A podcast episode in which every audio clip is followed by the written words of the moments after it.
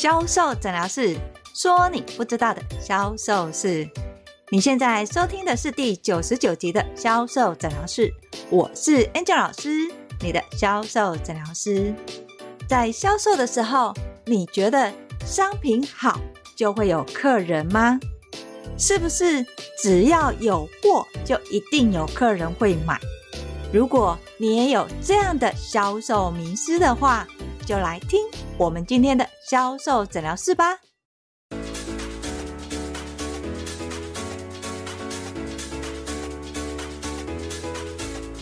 大家好，我是 Angel 老师。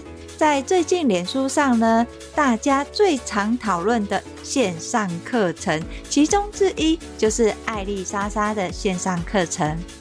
很多对于爱莉莎莎的认知是在于肝胆排毒，大部分的人不能理解这样的人出的线上课程有什么好学习的。但是没想到，在短短的时间里面，购买的人数已经破了。一万多人，相对的，同样是网红，像是好好他开的线上课程，好像就没有这么多人买单。更甚至于，有的讲师站出来说，有平台跟他们联系要开课，前提是在募资的时候有足够的人买，这个课才会开成。好像老师一定要自带流量。才会有业绩，所以我们今天就来聊一下销售盲点，是不是你有商品就一定会有客人呢？如果你要证明你的商品是好的，相对的，你就要有你的基本客人。所以，我们今天就来谈你卖的商品，不管是有形的也好，或是无形的也好，到底要怎么样销售？而同样是销售同样的商品，为什么爱莉莎莎可以卖得这么好，但是好好却卖得没有那么理想？更甚至于有的老师根本连开课都没有。在今天的销售盲点，Angel 老师想要说的是，就算你的商品再好，你也要清楚一件事情：你要卖给谁？很多人不管是专业者。又或是制造者，他对于他自己的专业技术，或是制造出来的商品，都很引以为傲，觉得我的商品这么好，我的专业这么棒，当然一定会有人要来跟我买单啊。但事实上，你的商品要卖给谁，你要比任何人都还清楚。我们举爱丽莎莎的例子来说好了，爱丽莎莎的课程。她在一开始，她先告诉她的铁粉，她要开线上课程了。你们帮我填问卷，如果你有什么想知道的，我都可以回答。所以在第一波呢，他要销售的对象就是他的铁粉。他的粉丝买单之后，会有进入第一波的销售人群。但只有这一波的铁粉还是不够的，要再延伸。让同行也想买单。当爱莉莎莎告诉她的粉丝，她大概会怎么做的时候，甚至于她为什么这么做，同时延伸出去，就会教同行。她同样在做节目，她是怎么做的？怎么样让这个流量起来？而这个问题通常又是什么产生的？在第一波的销售对象，铁粉同行开始买单。这样子就够了吗？当然不是，还要再推广，不是铁粉，也不是同行的粉丝。所以，当同行买的差不多的时候，爱莉莎莎有拍了一个所谓的 Q&A，而这 Q&A 就是分享她怎么样赚钱的。在拍 YouTube 之前。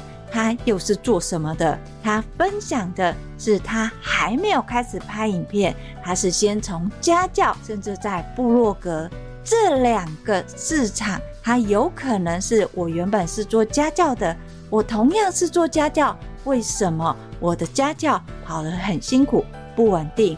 但是同样是做家教，艾丽莎莎却很轻松的月入五万块，同时还有多的时间可以写部落格。所以在这第三圈里面，艾丽莎莎涉及的销售对象就是家教或者是想赚钱的布洛克。我相信有很多人没有拍影片。但是在台湾有很多人会写文章，最早开始就是在网络上的部落格写文章，所以在写布洛克文章最常见的问题是什么？你花了很多时间，但是却没有实质的经济效益。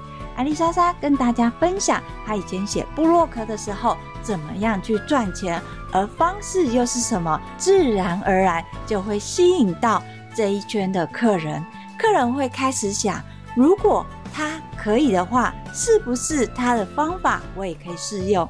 有更甚至于，是不是有可能我也可以试着尝试拍影片来让我提升我的曝光呢？所以你看哦，艾丽莎莎的销售对象从一开始甜粉到同行到非同行，而这个非同行是从他的经验值往外延伸的。到了这一波就结束了吗？还可以再延伸。最想知道 KOL 到底是多少钱？又或者是我怎么样知道 KOL 一般都是用什么样的方式合作？或是在合作上，万一预算没有这么多的时候，要怎么样跟 KOL 谈？更甚至于有一些可能是所谓的个人工作室，他是艺人的，他想要跟 KOL 合作。还有可以怎么样用低成本的方式跟他们做合作？而这些在艾丽莎的 QA，他就有跟大家分享，他自己本身也是 KOL，他也知道 KOL 一般都是什么样报价的，而厂商又是怎么样看 KOL 的预算，尤其是针对不同的 KOL，又是怎么样去做预算的调整？哇，这个可是商业机密呀！对很多公司来说，最想知道就是 KOL 报的价格到底合不合理？KOL 报的这个费用到底对于合作可以产生什么样的效益？这个都是很多公司或是厂商想要知道的。所以他们买这个课程的目的，绝对不是为了要去做影片，而是为了要知道商业秘密呀。另外一个会购买的市场就是艺人技术工作室，他会想要从这边知道有没有可能在我低预算甚至没什么预算情况，我怎么样去跟网红合作，寻求曝光的机会呢？这个也是他们非常想要知道的一个答案。所以你看哦，我原本的第一个客人是谁？铁粉。跟同行好往外扩散，是在还没有拍影片之前，不管是网红或是家教这些想要赚钱，或是我们想的带货，你刚开始你要怎么样去带货，让你赚到钱，这一批也是会购买的人。那再过来就是厂商了，就是网红常说的干爹跟干妈，他们也会想要知道这个商业机密是什么。好，那到这里就好了吗？还有一波就是凑热闹的。你知道，当一个市场有一定的人数的时候，它就是一个新市场。所以，当这门课购买的人数已经超过一万的时候，有不少人。不管是厂商也好，又或者是观望者也好，他们就会开始好奇，到底这门课是教些什么？为什么会有这么多人买？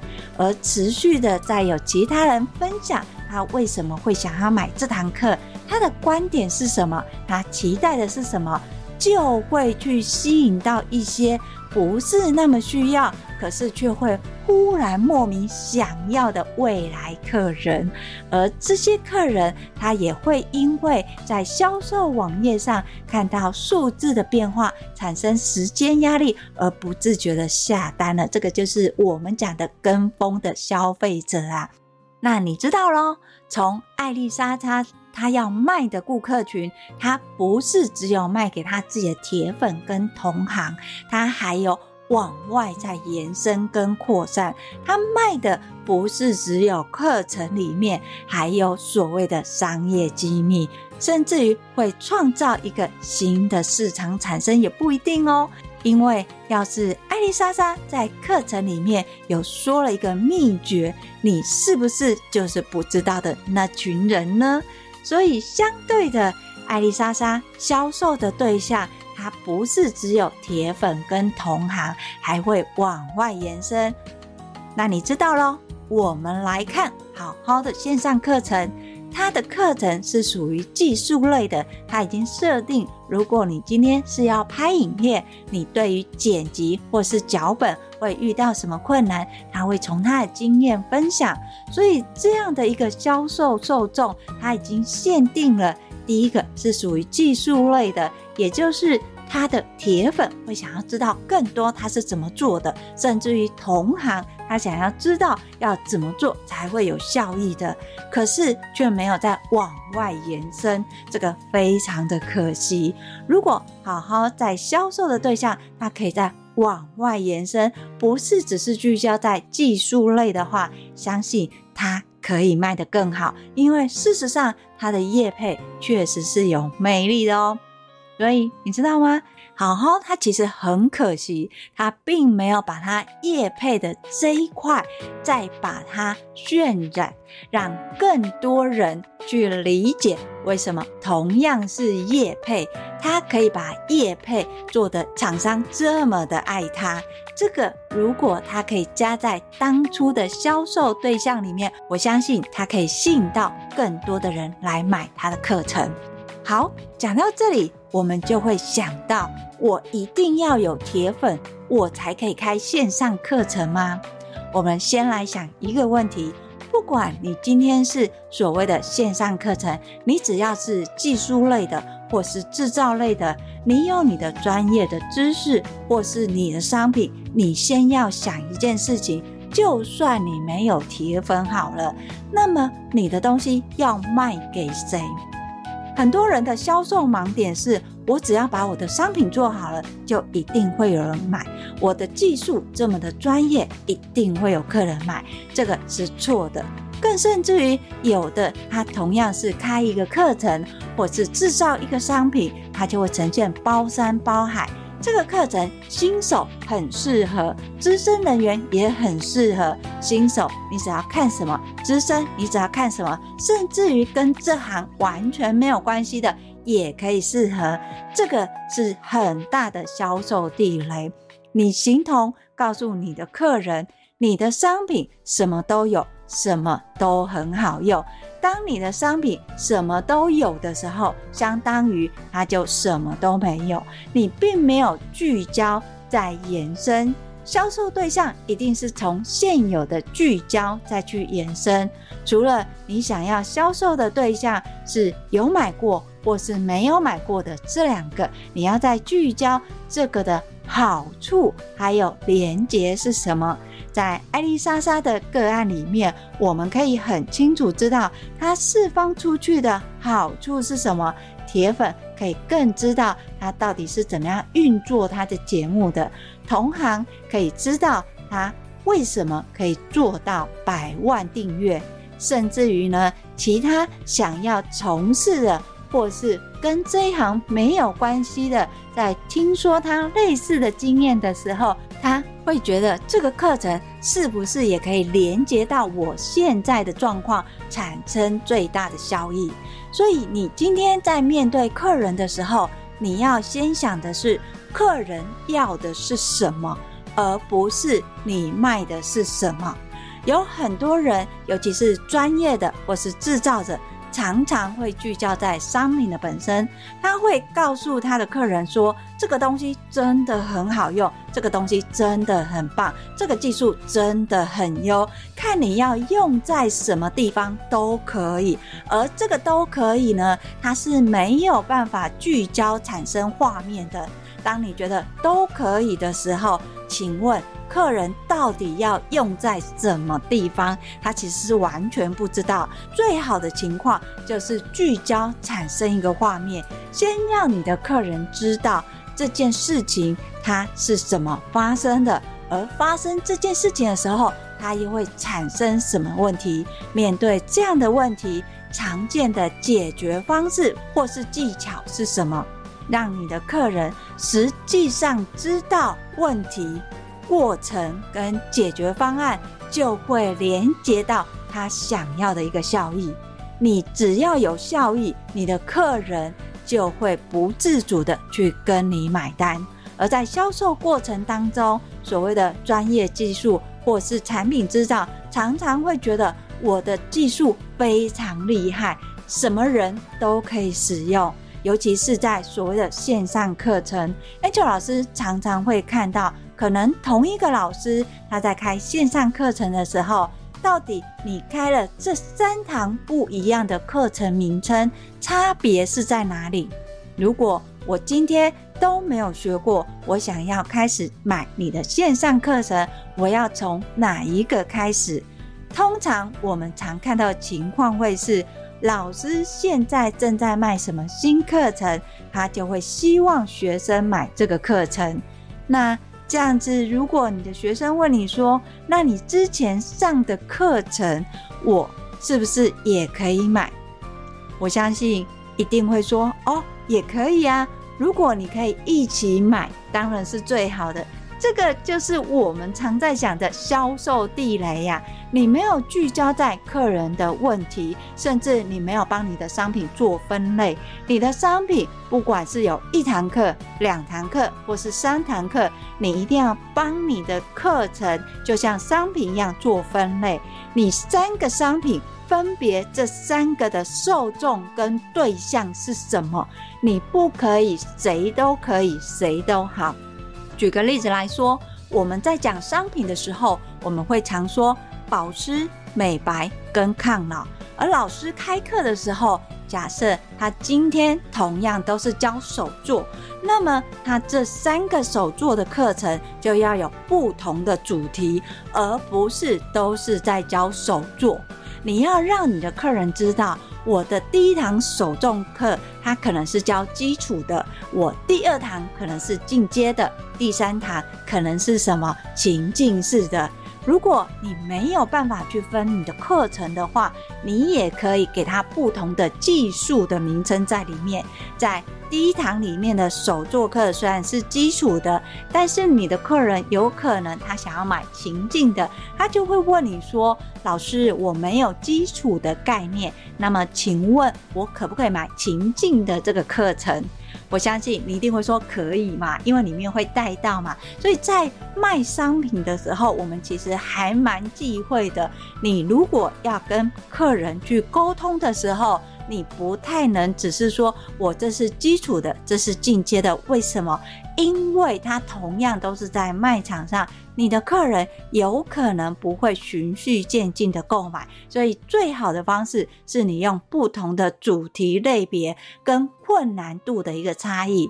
比如说，如果你今天是教手作课，有基础的跟进阶的，像是在基础的，你就可以给他一个什么手作的名称，三步骤做好一个你的手链。诶，这是不是一个基础的？在进阶里面，除了原本的三步骤，我们再给他一个不同的状况。所以在进阶里面，你就可以给他一个另外的名称。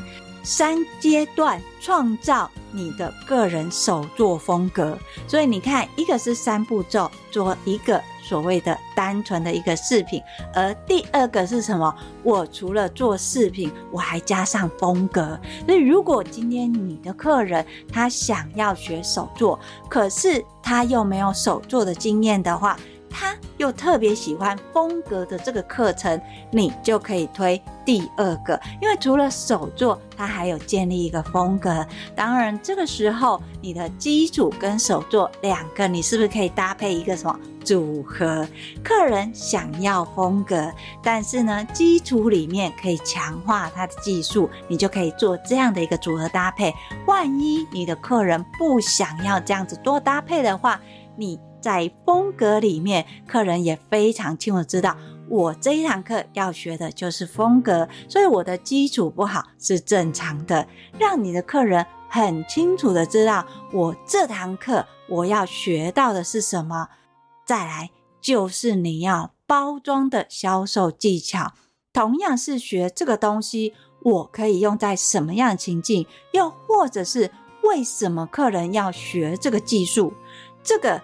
必须要给客人产生画面，由客人可能产生的问题，进而去连接到他想解决的问题。而这个也是很多不管是专业也好，或是商品制造也好，他们最常出现的销售盲点。因为他会觉得客人买了、学了要做什么都可以呀，但是客人要做什么呢？你没有给客人。聚焦在延伸，客人怎么会知道？哦，原来这个东西可以这样做。哦，原来这个东西它是可以这样用的。当然，有的会跟 Angel 老师说：“老师，既然他们都花钱进来学了，他当然会想要知道他要解决什么问题呀。”没有错，有的客人他确实是会知道他想要解决什么问题，但是你要呈现的状况是。不是只有解决问题，还有价值。你商品的价值跟你专业的价值，只有你让客人看见价值，他才会帮你推更多的客人来去认同。这个才是销售最重要的。你要把你的客人从现有一直往外延伸，你的商品才会越卖越好啊！好，说到这里，你知道销售盲点不是你的商品好，你的技术好就会有客人要买。请你先思考一件事情：你的东西要卖给谁？不要再说我要卖给上班族啊、家庭主妇啊，然后什么工人啊。